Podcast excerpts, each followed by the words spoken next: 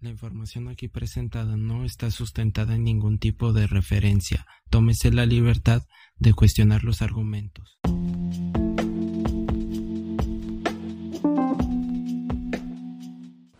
Sort of immediate sort of Guys, the LA perspective. Times is reporting he's dead. 25 de junio de 2009, día del fallecimiento de Michael Jackson, la persona más reconocida a nivel mundial en toda la historia, el más grande representante de la cultura pop. Si hubo y existe un icono que representa la etapa contemporánea, es él. Su pérdida es un hito en nuestra historia, y no por la extrañeza que nos causa o la nostalgia que puede provocar el revisar su legado sin negar que lo que hizo es inmensurable, sino que el trasfondo del hecho tuvo un gran impacto en la sociedad. Ese hecho que se convirtió en un evento que hasta la actualidad ha causado polémica. Las redes sociales vieron la luz del sol con la llegada del nuevo siglo, y para finales de la primera década, Facebook ya dominaba la industria, siendo que comenzó a dar lugar a la publicidad de empresas y más importante aún, las campañas políticas, cosa que también se vio en otra gran red social, Twitter. La expansión y uso cotidiano de estas herramientas propició inmensa producción de información a diario, incuantificable y presentada de formas tan variadas el estar al pendiente de las tendencias y lo que es popular se volvió casi una obligación, así como también el emitir opiniones propias, aspectos de nuestras vidas, momentos importantes, cosas irrelevantes, pensamientos, con tal de no quedarse fuera de la conversación. Con esto llegamos al punto de que tanta información, al ser de tales magnitudes, se vuelve inservible casi al instante. Necesario es mantenernos activos en ellas, sin descanso, producir lo más rápido que se pueda, capturar la atención del espectador en un instante porque nos trae la retribución del like y de la apreciación de los que ven nuestra publicación, de la misma manera en que necesitamos consumir y seguir al corriente de lo que pasa cada minuto. Ha llegado a ser tan indistinta la separación entre la vida real y nuestras interacciones en Internet a causa de que ahora lo llevamos en nuestras manos.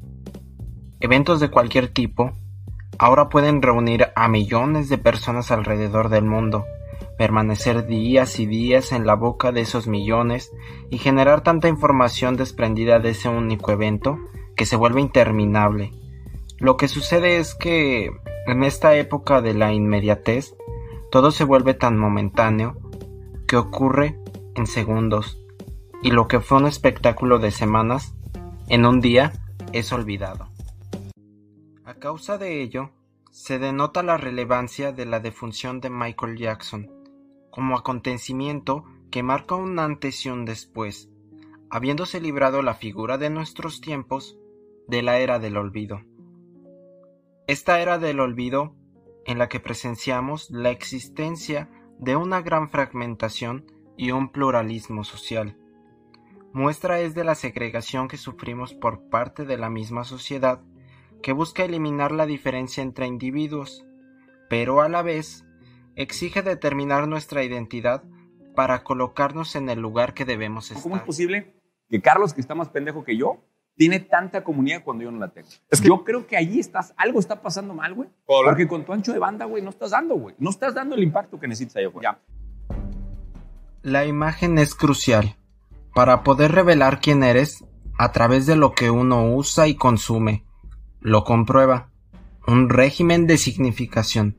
Un simbolismo que no se otorga el mismo que lo lleva a cabo. En cambio, espera a que se le dé por la sociedad.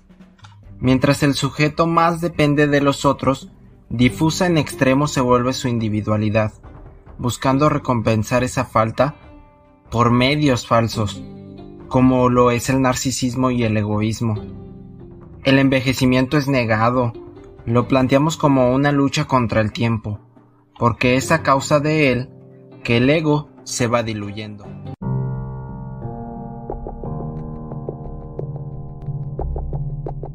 Aprovechando la situación particular en la que vivimos y que nosotros mismos hemos aceptado por las comodidades que representa, las empresas hacen de las suyas, mientras el gobierno prioriza la estabilidad económica por sobre la estabilidad social.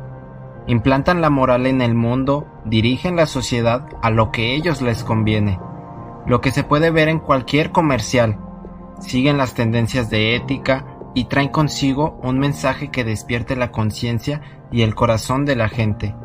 Claro, todo dirigido a que compre sus productos.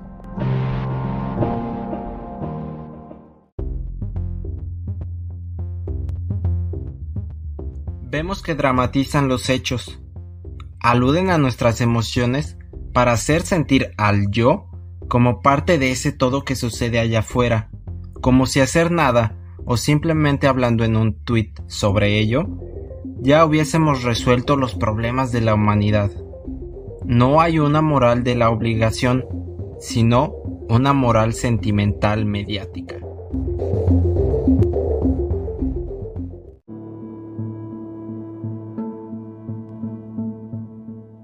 De nuevo retoman su papel las redes sociales. Ignoramos las faltas que cometemos contra nuestro prójimo de al lado, pero al encontrarnos con un perfil, no con una persona, en Facebook, es cuando comenzamos a usar nuestro traje, en este caso, identidad, que nos proporcionó la sociedad, y a través de él mostrarse como alguien superiormente moral, porque respeta a los demás y lo que le establecieron como bueno. Siendo políticamente correcto, creando opiniones a partir de los medios de comunicación infantilizados, los memes, poniendo aparte a aquellos que no están de acuerdo con su forma de pensar, siguiendo cada pauta que le indicó de manera superficial quienes le rodean pero que en realidad le dictaron las grandes empresas.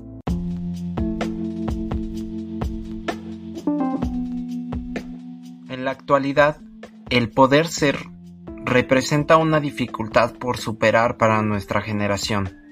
Mientras más conscientes estemos de ello, más fácil será el tomar las riendas de nuestra dinámica social, en la que sí, gocemos de la libertad de ser quienes queremos pero consideremos siempre al prójimo como semejantes a nosotros, sin distinciones ni discriminación, pero para lograrlo se necesita de un arduo trabajo colectivo en la búsqueda de la respuesta a una de las incógnitas más grandes de la humanidad, la de la identidad.